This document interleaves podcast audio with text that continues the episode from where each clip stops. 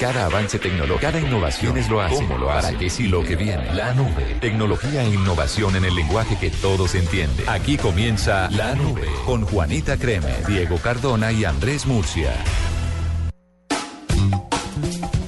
8 de la noche, 22 minutos. Les damos la más entusiasta bienvenida a todos nuestros oyentes a este programa de tecnología que se llama La Nube de Blue Radio, donde hablamos de todo lo que le pasa a usted, esas cosas, esos cacharros que le pasa a usted con la tecnología y esas innovaciones que los locos se ponen a inventar y que a veces nos queda muy difícil de entender o de usar. Con las buenas noches, don W. Buenas noches, eh, como invitado especial otra vez para esta nube blue. Eh, estamos acá preparados para contarles qué pasó en el día, qué hicieron todos los desarrolladores, qué hicieron las compañías grandes de tecnología, para qué sirven las cosas que usted adquirió, para qué sirven las cosas que va a adquirir ahora que se acerca ya Navidad, porque como ya estamos en los BRES, Ajá. ya empezamos los BRES, septiembre, noviembre, diciembre, Y esto se acabó ya. y se acabó. Ah, y octubre, ¿no? Faltó. Me faltó un mes. Pero Don- son los BRES. Don Diego, ¿qué hay de cosas?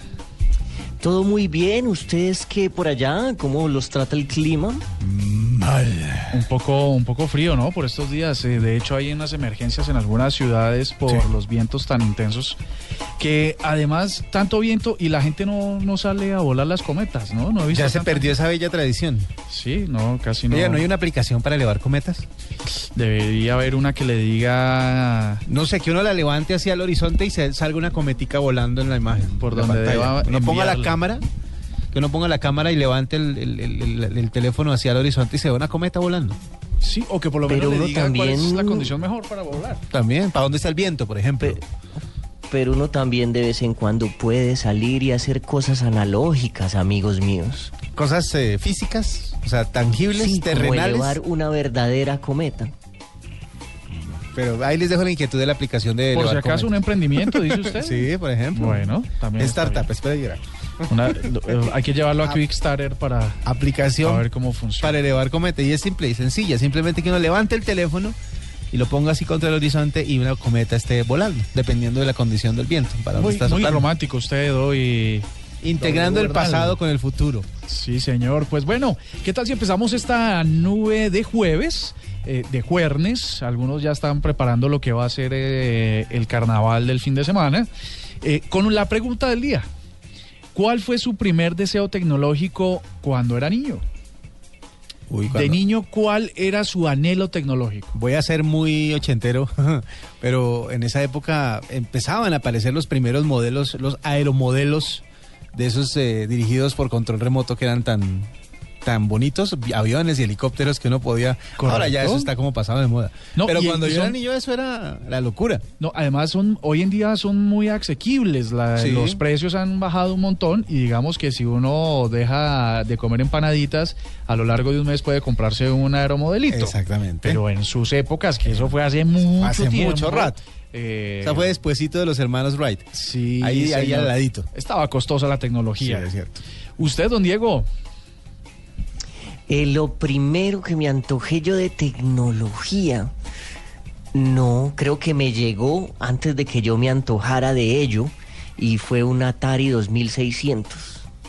O sea, que ya venía con el chip gamer antes de que aparecieran los, los videojuegos.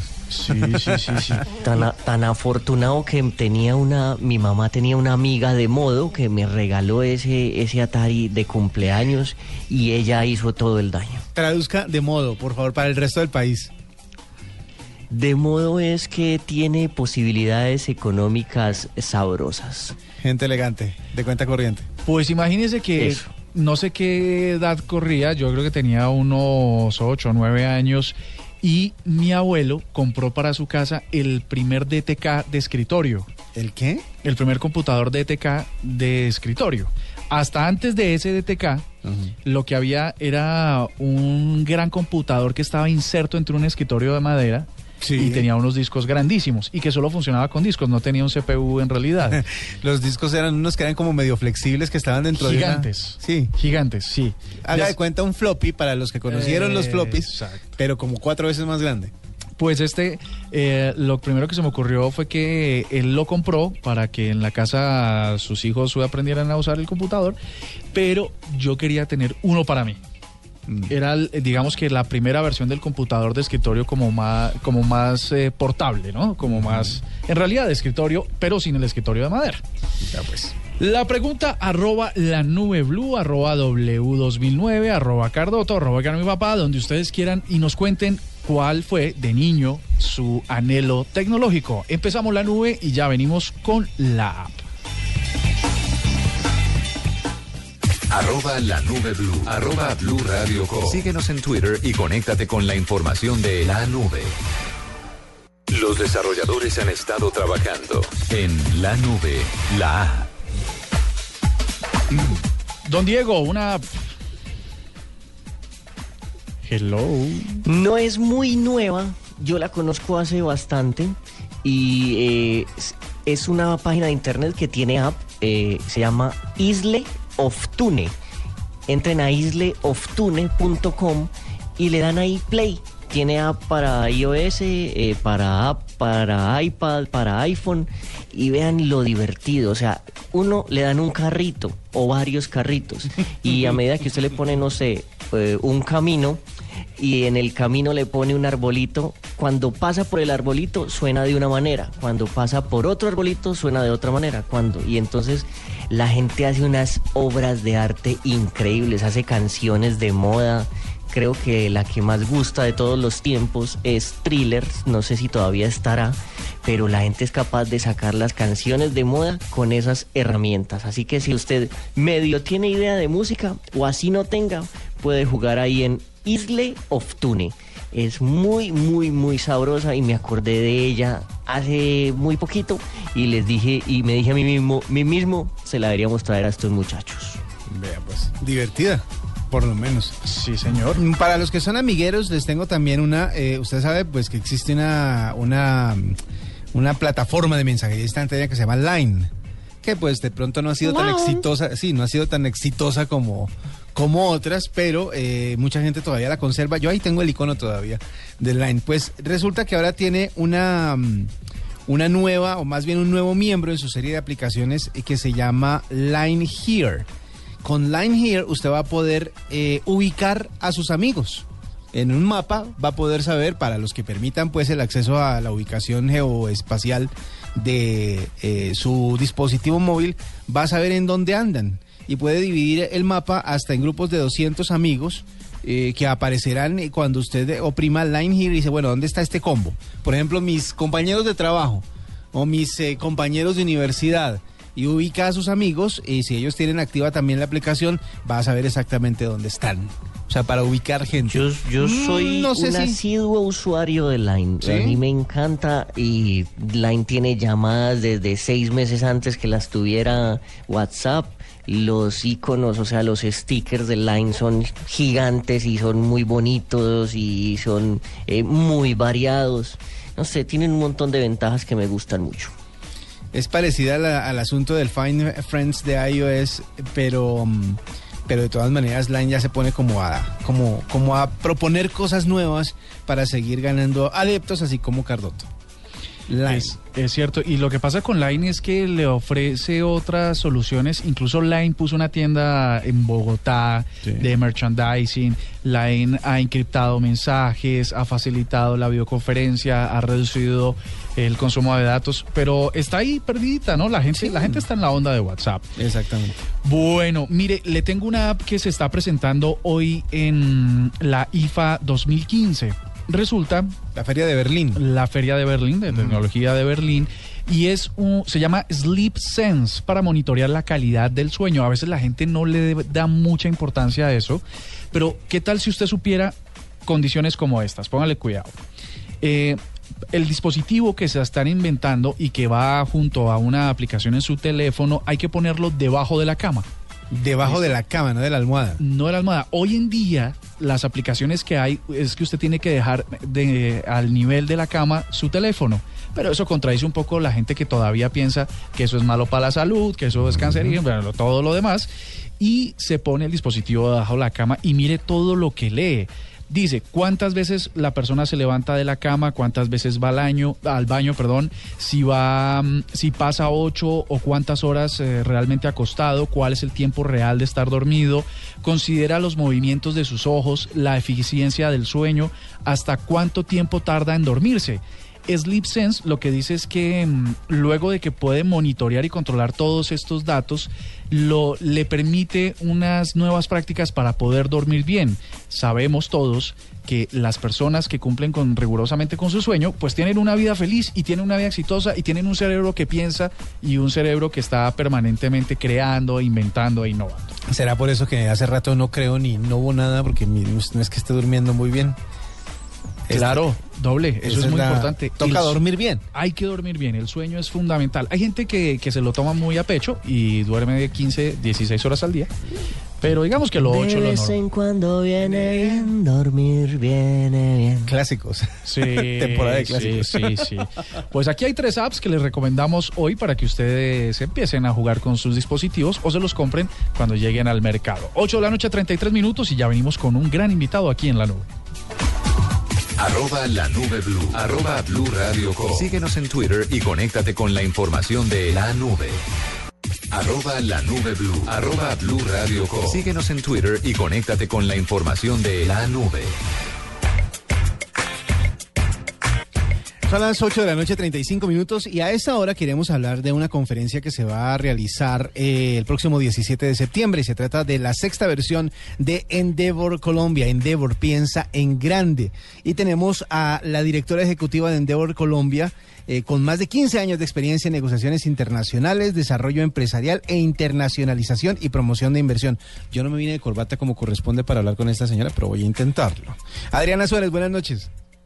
Noches a usted y a todos los oyentes. Bienvenida a la nube y bueno, cuéntenos qué se viene para esta conferencia en Endeavor Colombia. Bueno, este año tenemos eh, grandes sorpresas para nuestros asistentes. Vamos a tener eh, nueve eh, eh, speakers, panelistas internacionales que vienen de diferentes partes del mundo, españoles, israelíes, brasileros, mexicanos, chilenos, que vienen a contarnos eh, no solo his- historias de emprendimiento altamente exitosas, sino también temáticas eh, relevantes para el sector empresarial y emprendedor, como son temas de innovación, de cultura organizacional y escalamiento de compañías. Eh, Adriana, estos conferencistas, di- digamos que para nuestros oyentes que están del otro lado del radio y dicen, yo quisiera eh, asistir a una de estas conferencias para emprendimientos, estos, estos conferencistas que tienes en el, en el lineup, eh, ¿le van a permitir a la gente abrir su mente? ¿Qué, ¿Cuál es el objetivo para la gente del comité? Nosotros tenemos tres objetivos principales. El primero es conectar eh, a los asistentes y eh, conectarse entre sí, un espacio network, no solo con estos conferencistas, sino también entre ellos. Para eso vamos a tener una aplicación eh, que le permite al- a la persona, al asistente, registrarse y eh, identificar cuáles son sus intereses y la misma aplicación le va a permitir saber quiénes eh, están en la conferencia que tienen los mismos intereses y poder generar citas. Entonces ese es el primer objetivo. El segundo objetivo es inspirarse. Nosotros desde Endeavor creemos que eh, para lograr eh, abrir la mente, conocer experiencias y volverse emprendedor de alto impacto, la mejor forma es oyendo eh, historias inspiradoras. Entonces aquí traemos unas de éxito importantes, no solo extranjeras, sino también colombianas. Y el tercer eh, punto es educar eh, y formar eh, y fortalecer esas capacidades empresariales de nuestros emprendedores y empresarios en Colombia. Perfecto. Eh, yo quiero saber en cuanto a esta aplicación, si alguien no va a la conferencia o no hace parte de la conferencia, ¿puede hacer uso de la aplicación o es solo para las personas que van a estar ahí? Pues eh, por el momento es solo para las personas que están ahí, porque lo que busca es precisamente eh, lograr un espacio de encuentro con personas que tienen intereses comunes durante el día de la conferencia. Y después de la conferencia, ¿esa aplicación sigue en funcionamiento? O sea, yo quedo como con los contactos de la gente que, que, que habló o... o, pues, exactamente. después, ¿qué hago con ella?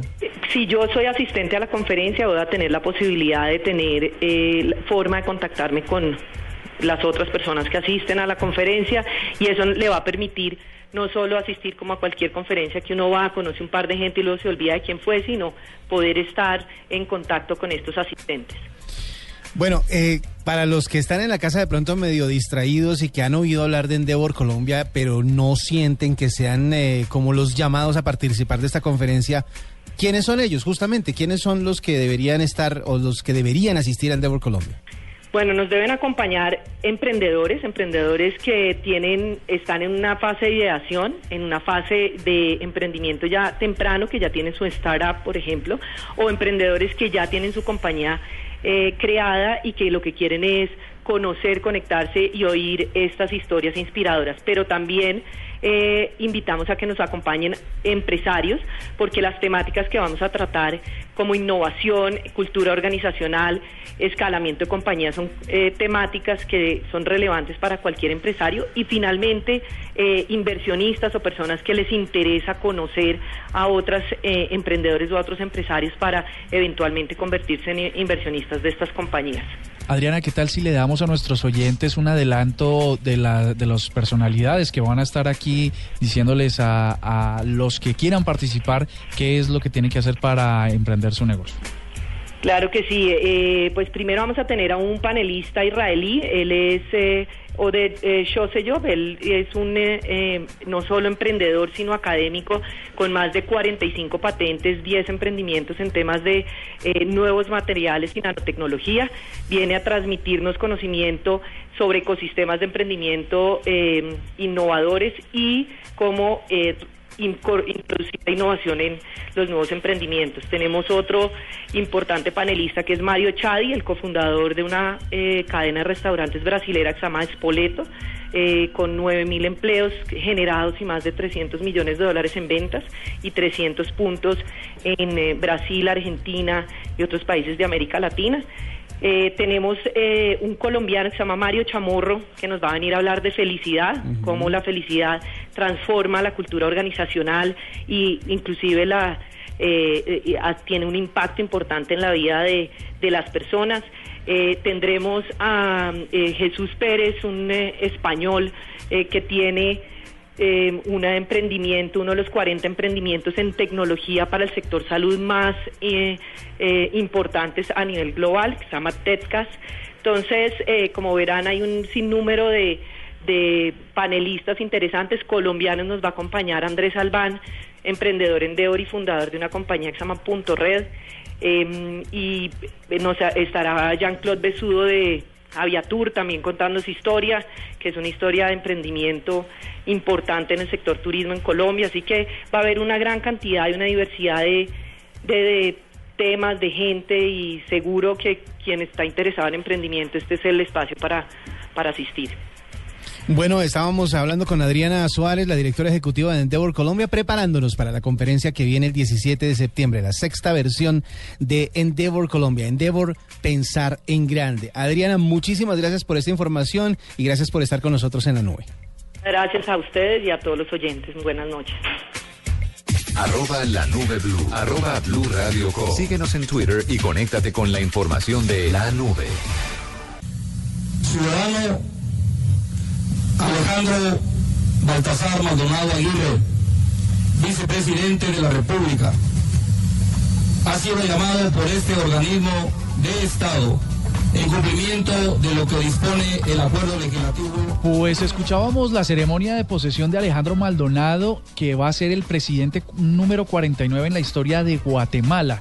Recordemos que Otto Pérez Molina, el Congreso de su país le aceptó la renuncia para que pueda responder por cargos bastante delicados de corrupción.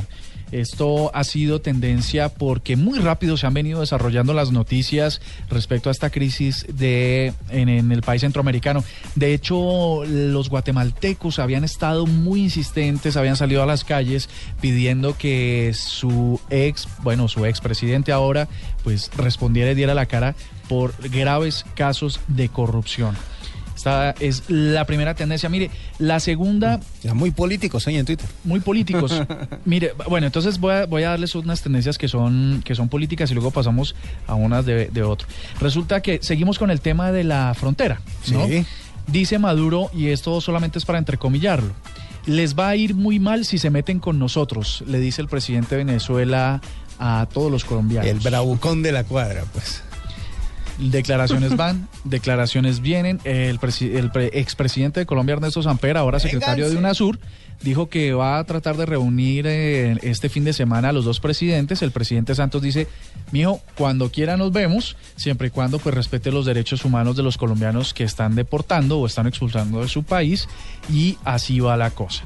Otro, otra, otra cosa, otra noticia relacionada es que la Procuraduría pidió a la Corte Penal Internacional la captura de Nicolás Maduro. Sí, o sea, ese es, ese es el objetivo final, aunque pues obviamente es muy No va a difícil. pasar. No va a pasar, exactamente. Pero, pedirla se puede pedir. Listo. La tercera, Sí, o sea, Mm, Uno puede pedir la captura del que quiera. Claro. Está buena ahora que, información. pa- que pase, pues no va a ya, eso es pasar. otro rollo.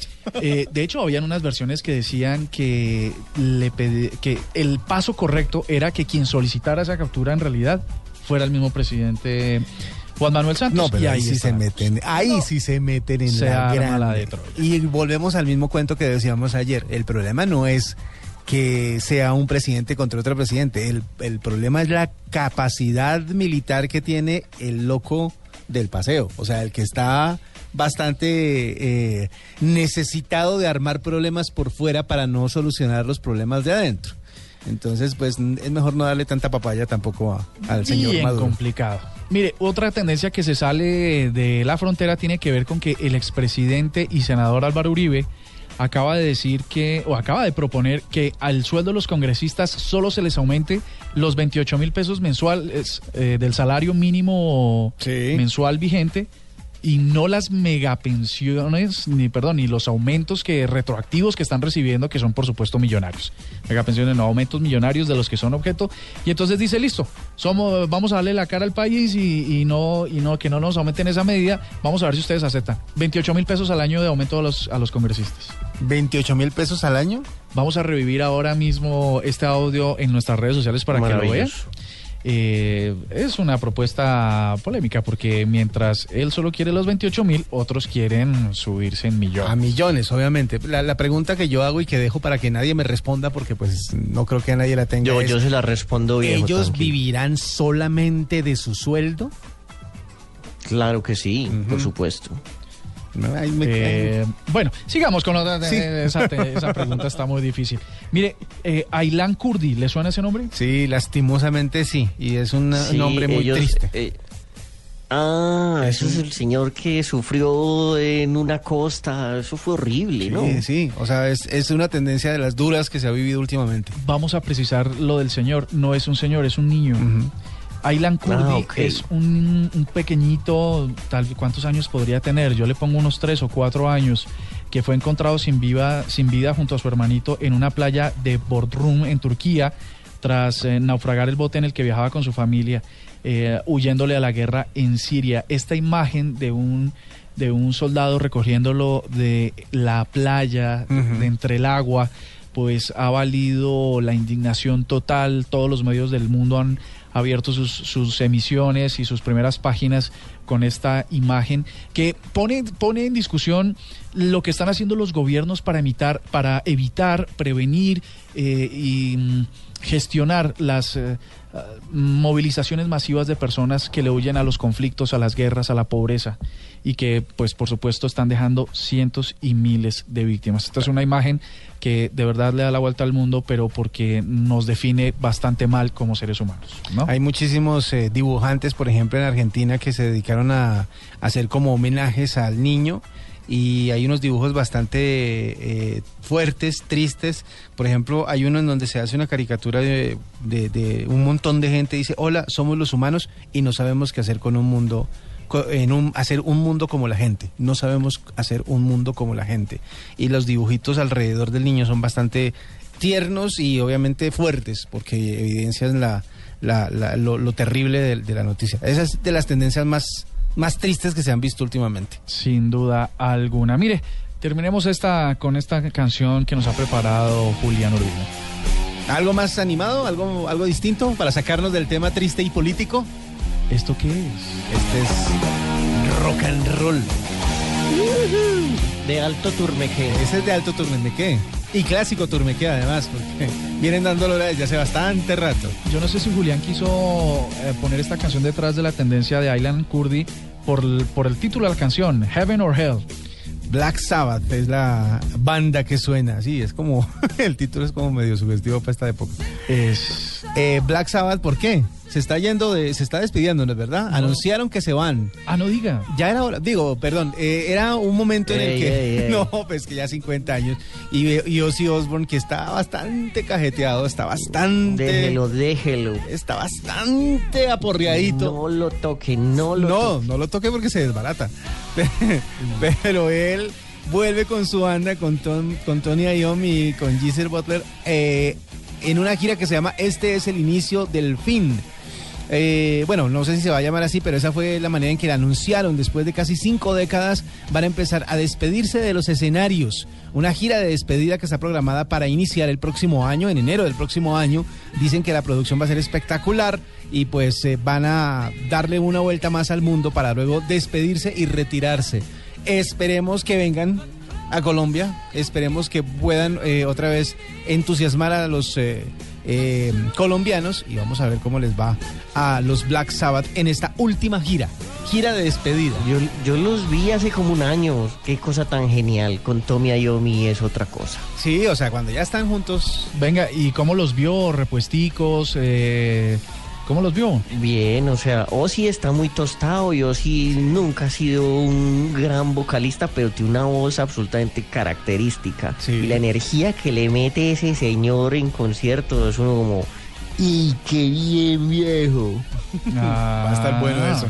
Venga, esperamos que no pase con Black Sabbath lo que ha venido pasando a lo largo de los años con Vicente Fernández, que desde los últimos 15 años se viene despidiendo dos veces por año y pues todavía no pasa, ¿no? bueno, pero igual, o sea, cuando tienen música para mostrar y cuando tienen éxitos para, para compartir y cuando tienen un montón de seguidores como tiene Black Sabbath, pues que se despidan las veces que quieran. Que se venga No, con no, lo si que ustedes, sea. por favor, no me hablen mal ni de Don Chente ni de Don Ozzy, o sea, por favor. Dos íconos de la música. están, sí. Bueno, muy bien.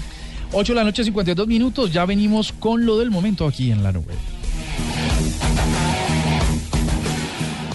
Arroba la nube blue. Arroba blue radio com. Síguenos en Twitter y conéctate con la información de la nube. Actual, reciente, nuevo. En la nube, lo del momento. Don Diego, Señor, lo del momento es el Chrome 45. Es la nueva versión del Google Chrome que eh, se viene con bastantes cosas y todas ellas al parecer muy buenas.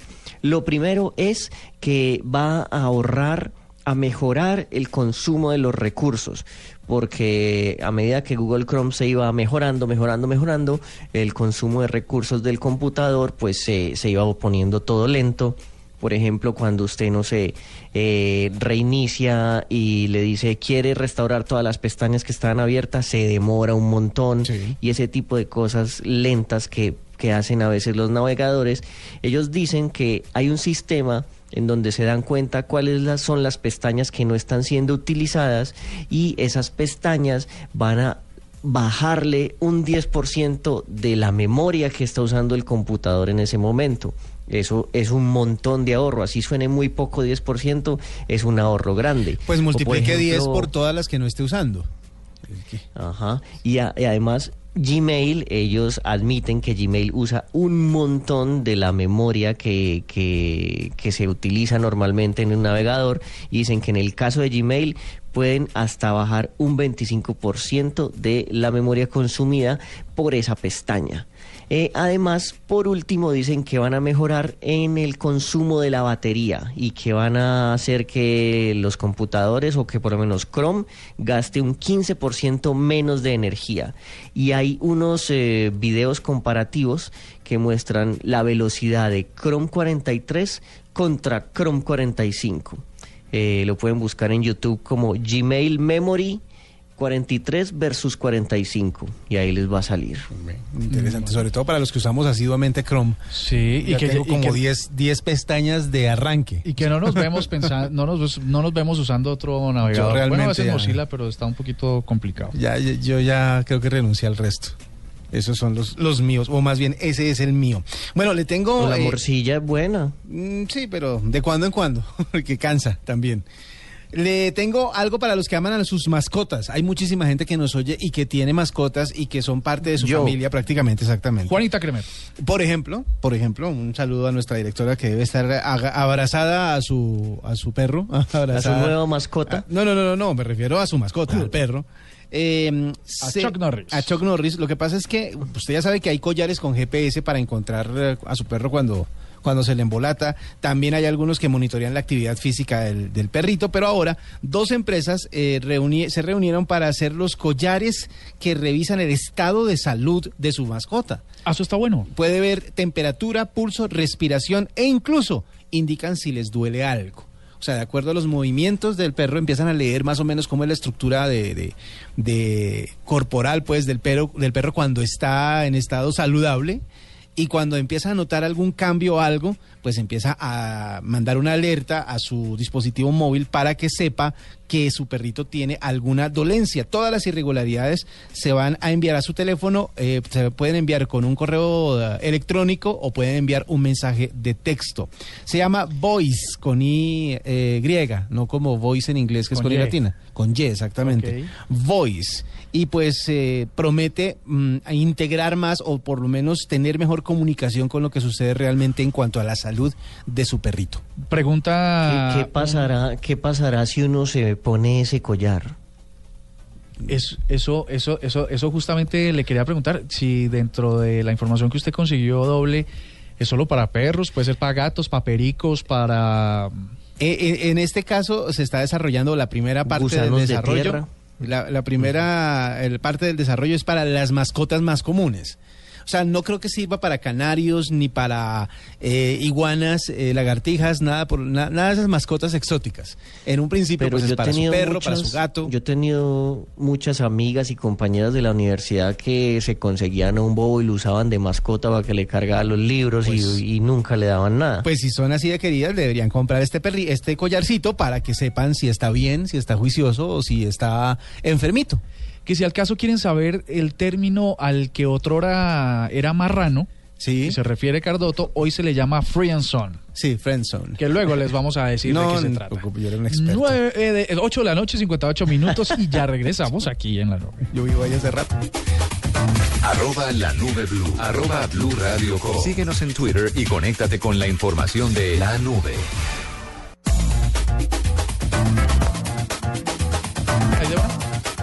Hoy vamos a despejar o comprobar un mito que seguramente lo afecta a usted si es de aquellas personas que permanentemente está escuchando desde dispositivos móviles a través de audífonos eh, internos. Hemos invitado al doctor Alejandro Buendía, él es otorrinolaringólogo, quien nos va a ayudar a despejar este mito. Doctor, buenas noches y bienvenido a la nube. son buenos, desde luego, siempre y cuando el volumen no esté por encima de los 80 decibeles. Por encima de 80 decibeles se considera trauma acústico y entonces podrían estar produciendo lesión en el oído interno.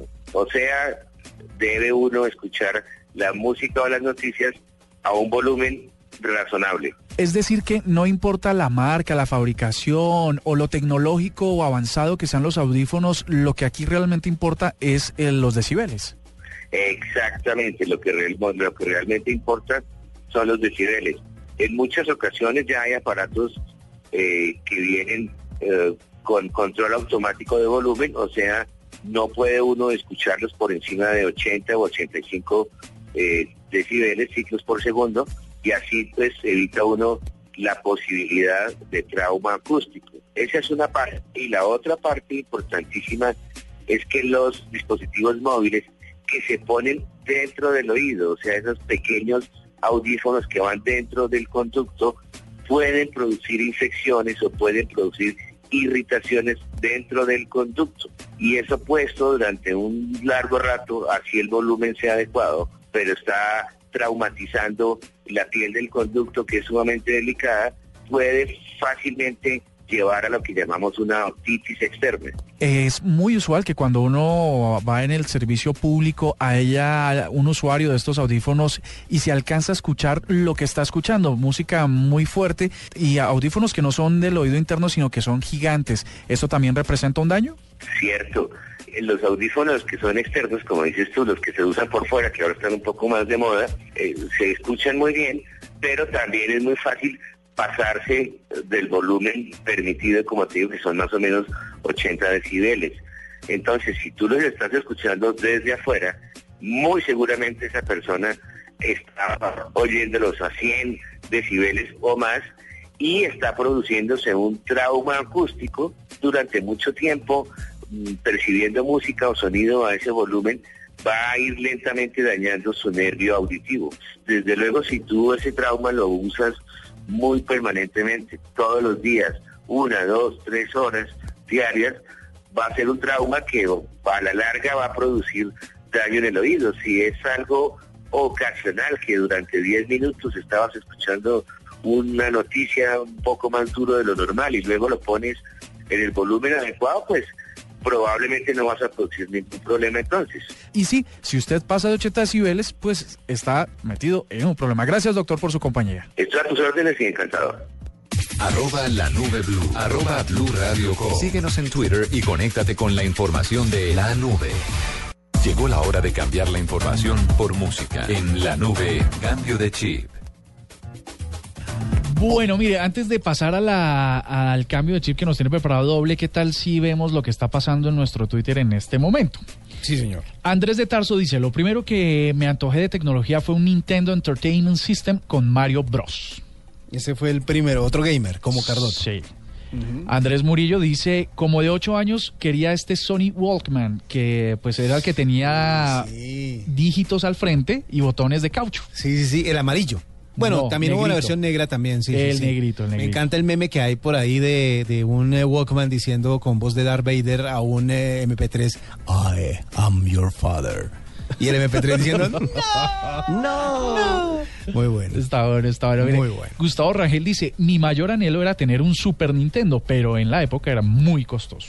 Sí, sí, sí. Es que hubo una época en que comprar un videojuegos era para gente de modo, como diría Cardoto. Mari dice, el carrito de la Barbie que andaba solito y nunca me lo trajo Santa, no hay derecho. Mm. Ah, bueno, esto sí también está, entra dentro de eso. María Camila Orozco dice, el mío fue el Tamaguchi. Uy, el Recordemos que era el Tamaguchi. El Tamaguchi era una, yo creo que la primera mascota virtual, ¿no? Sí. Ese era la primera Sí. mascota virtual que uno tenía que consentir, que tenía que darle de comer, que tenía poner, que ponerlo a dormir.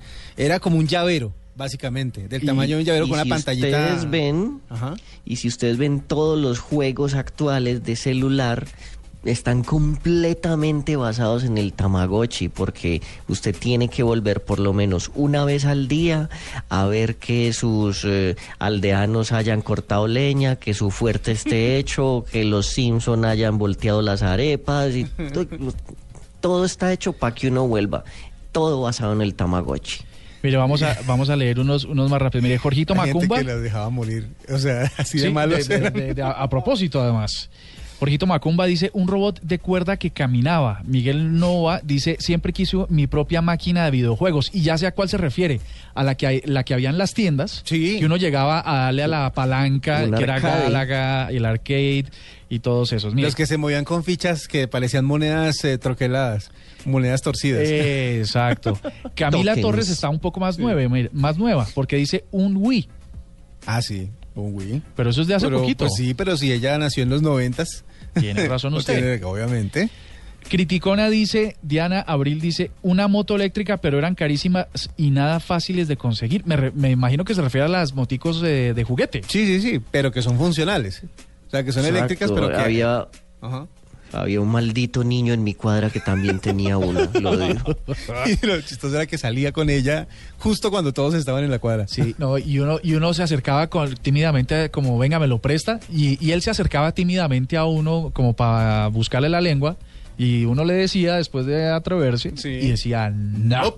Eso es verdad. Omar Rolando dice, el reloj de Dick Tracy. ¿Ustedes se acuerdan de ese? Yo no me acuerdo. Yo sí me acuerdo porque el, eh, fue el primer Claro smartwatch sí. de la historia. El primer, la primera Era vez que reloj. apareció un smartwatch en alguna parte fue en Dick Tracy.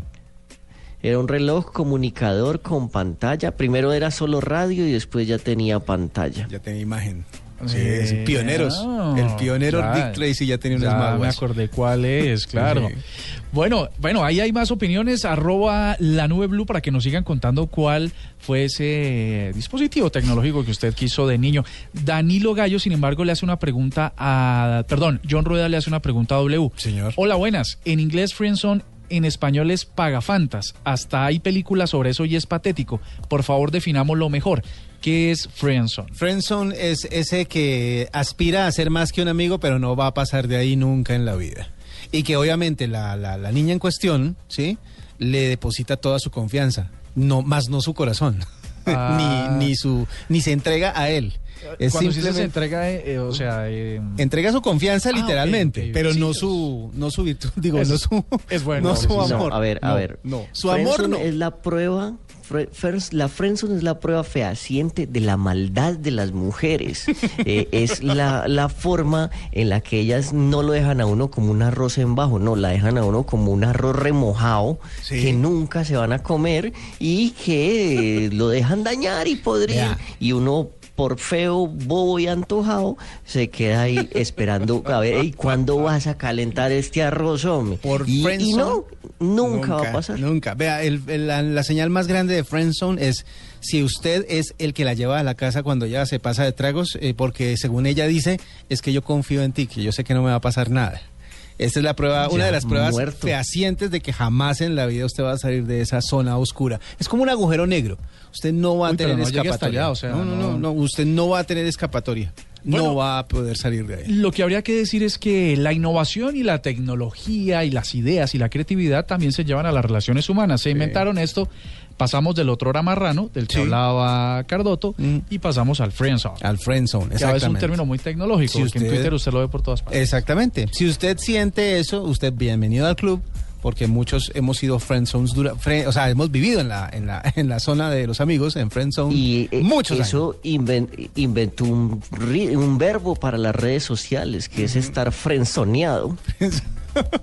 Eh, Ave María. Bueno, Numeral volver vamos a tener tendencia. que ejecutarlo aquí en la nube. Es cierto. Doble. Bueno, ya que nos pusimos romanticones y después de una sacudida que me dieron anoche por poner a Justin Bieber, aquí está una canción de uno de los artistas más populares del mundo actualmente, el inglés Ed Sheeran. Esta canción es de las más bonitas que tiene en su álbum eh, eh, Multiply. Esto se llama Del Photograph. Shiran. Loving can hurt. Loving can hurt sometimes. But it's the only thing that I know. When it gets hard, you know it can get hard sometimes. It is the only thing that makes us feel alive.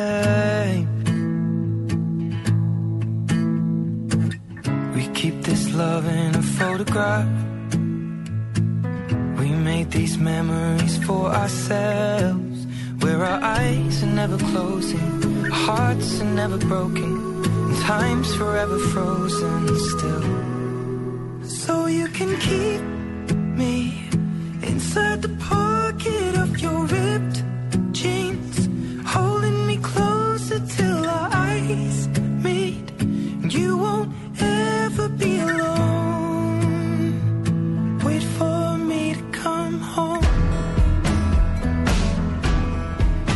Loving can heal.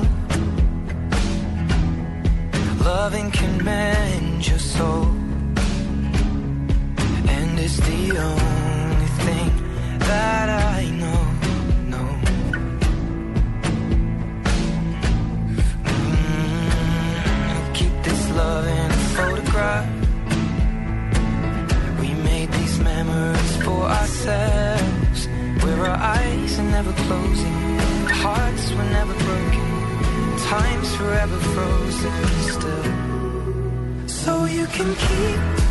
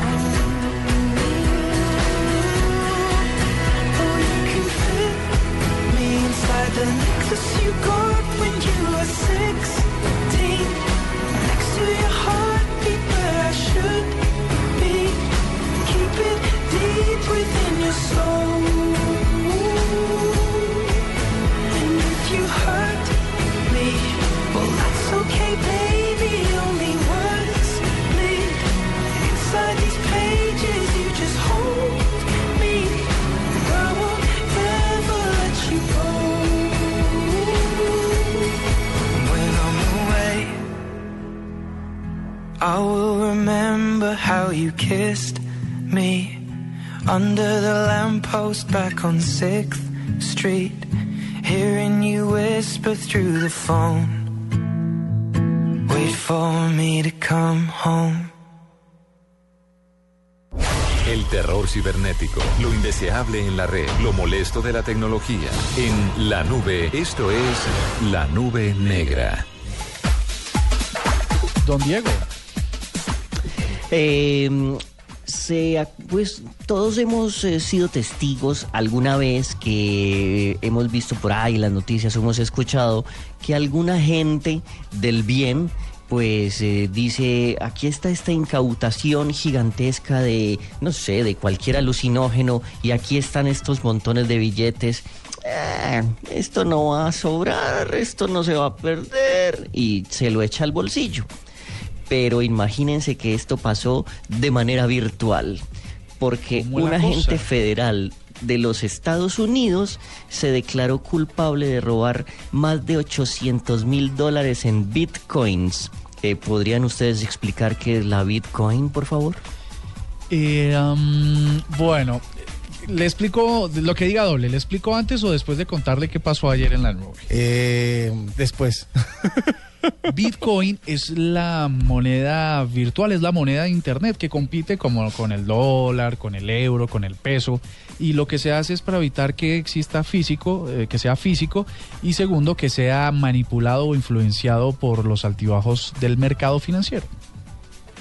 Exacto. Entonces un señor que se llama Sean Bridges eh, eh, entró a un lugar, eh, o sea, agarraron a una persona de una página muy malévola que se dedicaba a comerciar con estupefacientes que se llama Silk Road y que se encontraba en la fa- famosa Dark Web y pues con él, eh, él se consiguió las claves y con esas claves empezó a bloquear a todos los proveedores y empezó pues a hacer toda la información y todas las cosas que sí tenía que hacer como agente del servicio secreto. Lo que sí hizo que no tenía que hacer fue robarse 300 mil dólares en bitcoins.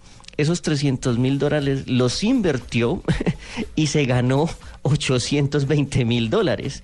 Y pues el señor fue llamado a investigación y cuando le preguntaron, ¿usted hizo eso? Él dijo, sí, sí, yo fui el que lo hice. Es que sí, y- lo y- preocupante, lo preocupante es que no fue el único. Ya este es el- la segunda persona que ha sido investigada en este tipo de crímenes en referencia a este sitio que se llama Silk Road. Así que manejaba mucha plata Silk Road. Bueno. Mucho Doble. dinero por ahí moviéndose. El eh, servicio de música de um, Apple se ha convertido como en una nube negra también para ellos porque eh, no es que haya funcionado de la manera que ellos esperaban. Ellos esperaban, eh, pensaban que por ser pues los dueños de la casa original de venta de música iTunes, ¿no? La que revolucionó el, el, el asunto de la venta musical, pues que su servicio de música por streaming pues iba a ser también igual de exitoso, pero como que la gente ya está enganchada con Spotify, con Deezer, Pero con Pandora. díganme si no les parece un servicio como raro, o sea, a mí Sí. no me pareció como amigable, no, no, me pareció como que yo pudiera encontrar y buscar ahí lo que yo quisiera, no sé, no, no, no me, no, no es como agradable.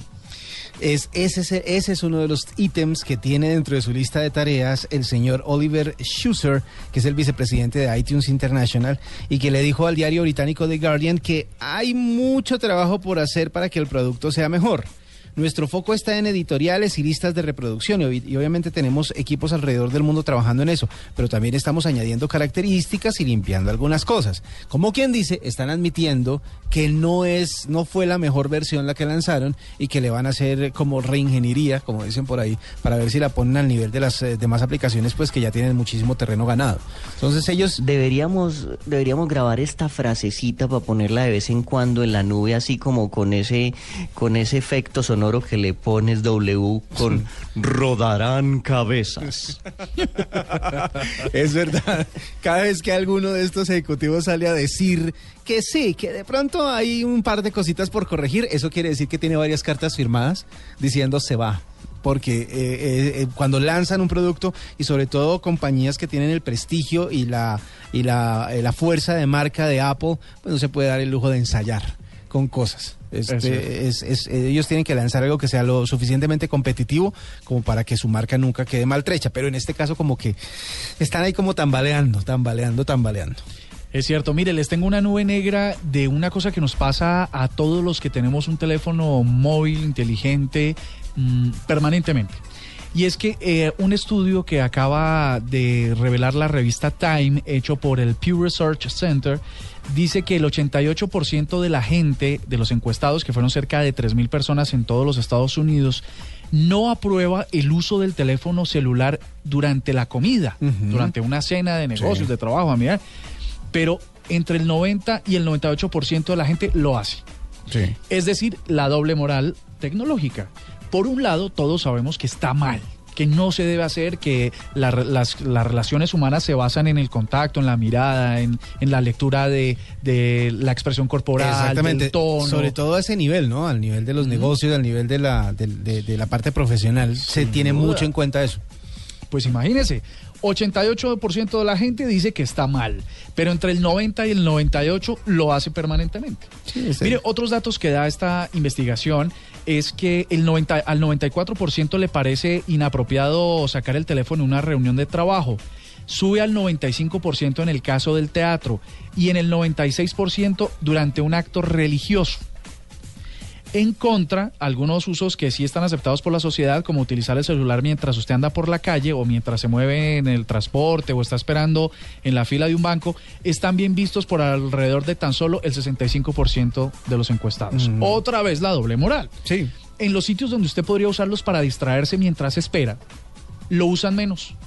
Y Es cierto. Le conté que tuve que hacer un trámite larguísimo el lunes Ah, pasado en una oficina sí, sí, de sí, la algo- ciudad, de la famosa Bogotá supimos. inhumana. Eh, el único que estaba entreteniéndose con el celular, eh, eh, eh, pues eh, tratando de matar tiempo, era yo. El resto estaba medio dormido. Claro, por eso le demoraron el trámite, porque eso está mal visto. Pues eso está mal visto. vea, Mire, pues. Dicen, dice otra parte citada por la revista Time, y es que en promedio las personas que tienen un teléfono con un flujo de datos o conexión a internet más o menos decente, revisa entre 150 y 250 veces el teléfono al día. Yo supero ese récord por mucho, por una razón, y es que eh, tengo mucho de moderno en el sentido de que me gustan las, las innovaciones y los avances tecnológicos, pero tengo también algo de viejito, y es que no me gustan los pitos, los timbres, las, las- las alertas. Entonces yo tengo todo el teléfono en silencio, todo. No, no suena ni el timbre de las llamadas ni las alertas de ninguna aplicación. Eh, lo que hace que tenga que verlo más seguido para poder saber si sí está o no está eh, algún mensaje o alguna llamada perdida, etcétera, etcétera.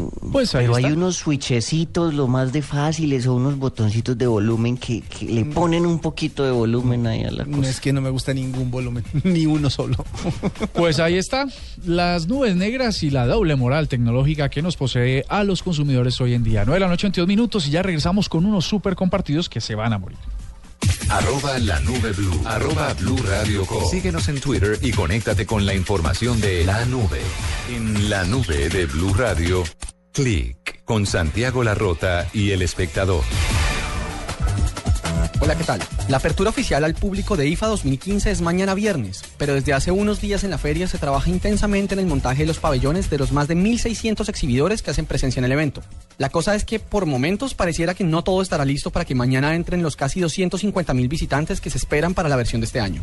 Hasta hoy en la tarde, buena parte de los sitios de exhibición estaban en una especie de gran obra gris. El número de trabajadores con facilidad era dos o tres veces mayor que el de periodistas y exhibidores. Cables, tablas, plástico, luces, martillos, escaleras. No mucha tecnología, o al menos no mucha tecnología de avanzada.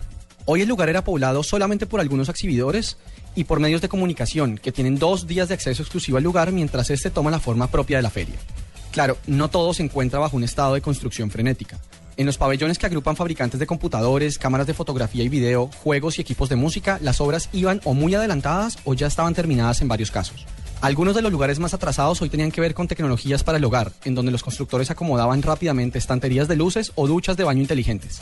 La feria se realiza en un gran recinto para este tipo de eventos que tiene puestos de exhibición en más de 149 mil metros cuadrados.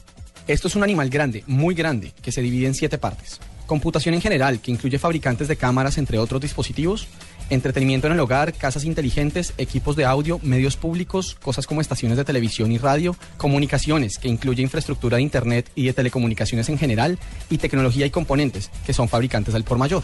Además de la exhibición de productos como tal, la feria es una gran vitrina para los lanzamientos de las marcas, pero también acoge varias conferencias que tratan de reflexionar sobre el impacto de la tecnología en nuestro día a día. Por ejemplo, la conferencia inaugural de este año estará a cargo del director ejecutivo de LG Display, quien mañana dará una charla acerca de cómo las pantallas cambiarán nuestras vidas y cuál es el futuro de estos dispositivos más allá de la actual generación de aparatos que soportan resolución 4K. IFA es reconocida como una de las ferias de tecnología más grandes del mundo, y esto no es solo fama, es algo ganado a pulso. Con 90 años de existencia, el evento se ha consolidado como uno de los lugares obligatorios para estar si se hace parte de la industria de la tecnología, un sector que cada vez más se convierte en una presencia casi indispensable en el diario vivir de millones de personas. Para la nube, desde Berlín, soy Santiago Larrota. Buenas noches. El contenido más compartido del momento en la nube. Super compartido. Mire, les vamos a compartir ya mismo a través de nuestras redes sociales y en blurradio.com una nueva moda que reporta la revista Tomo News US. Se está tomando a Asia. Y es una cosa bastante curiosa y, le, y me, parece que es fundamental que nuestros oyentes, porque no hay manera de escribirlo, excepto porque entren a, nuestras redes sociales y puedan ver lo que pasa. Resulta que las mujeres, eh, no precisa de qué parte de Asia, ah bueno, sí, en Taiwán, dice, empezó en Taiwán, empezaron a subir fotografías a sus redes sociales con bolsas de plástico como si fueran vestidos de baño. Esto quiere decir que se van al mercado, hace, mercan y cogen las bolsas, las dos orejitas que con las que usted coge el mercado son sirven de hombreras y la parte de abajo la, la unen y la forran a su, me imagino, pues a su entrepierna, ¿no? Es una cosa, pero absolutamente de locos. Es, eh, es impresionante lo que, lo que se hace por estos días. Así que es súper compartido este video. Venga, le digo exactamente. Tiene 244 mil visitas en, muy poco tiempo. 597 mil, perdóneme. Y, y hay que ver lo que se inventan en estos días. Pero, está bonita la niña, por lo menos. Eh, sí, fíjate. eh, las, porque hay un montón. Eh, esto. Ay, espere, no, mire, también hay señores de gafas y de barba también usando la moda esta. Mejor dicho, para todos, para todos ahí en este super compartido. Vea pues. Le tengo, eh, por esta temporada, obviamente, en verano, que los países que, viven las estaciones, sobre todo los del hemisferio eh, norte, tienen eh, verano, se están terminando el verano, eh, decidieron hacer una lista de los videos, o más bien los trailers de las películas más vistas durante esta temporada. Mucho personaje de ficción estuvo metido, pero parece ser que en Latinoamérica el, el eh, tráiler más compartido, el tráiler que más se ha visto es el de Suicide Squad.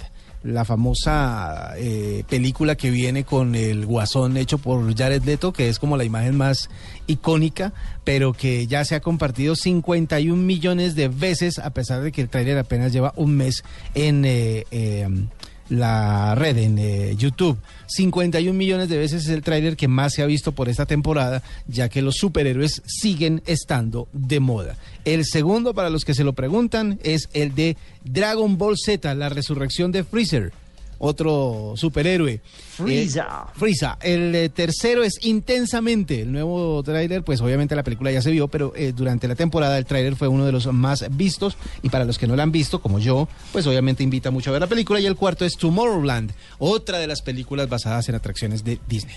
Hágame el favor y nos comparte a través de, sus, de su cuenta de Twitter el vínculo para que nosotros lo amplifiquemos y nuestros oyentes puedan ver estos super compartidos. Así será. Juanje, buenas noches. Buenas noches, ¿cómo estáis? Eh, corriendo, ¿qué hay que hacer? ¿Qué es lo que frío. pasa hoy en la, en la en Luna Blue? En Luna Blue, Luna Blue estamos hoy con un tema que me parece apasionante. No sé si la gente que nos escucha sabe que en la selva del Amazonas, solamente en la selva del Amazonas que se conozca, hay algo más de 1500 plantas medicinales.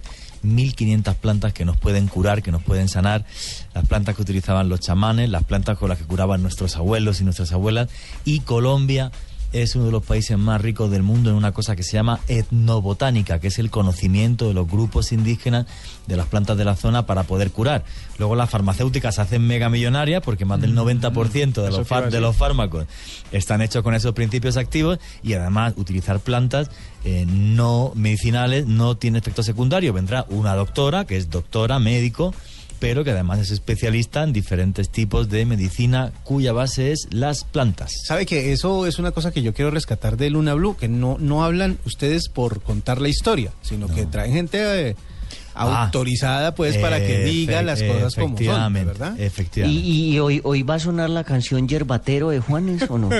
Hoy va a sonar yerbatero y además hoy me voy a dedicar a contar experiencias personales porque el yerbero de Catemaco, Catemaco es el pueblo de los brujos en México, en la selva de Nancillaga. Con 84 años me llevó a recorrer la selva para ir cogiendo plantas medicinales. Te aseguro que íbamos todos, que nos moríamos. El tipo iba perfectamente con 84 años y me dijo que no había tomado una medicina de patente en su vida. O sea, y eso lo viví yo, o sea, lo puedo, lo puedo decir, o sea que funciona, vamos, funciona seguro. Pues así están las cosas. Hoy todo sobre la medicina que está en la naturaleza y que nos salva la vida. 9 de la noche, 32 minutos. Les damos las gracias por acompañarnos. Mañana nos vemos en Luna de Viernes en una edición especial. Vienen las noticias y luego Luna Blue. Hasta aquí la nube. Los avances en tecnología e innovación de las próximas horas estarán en nuestra próxima emisión. La nube, de lunes a viernes a las 8 pm. Tecnología e innovación en el lenguaje que todos entienden. La nube por Blue Radio y bluradio.com. La nueva alternativa.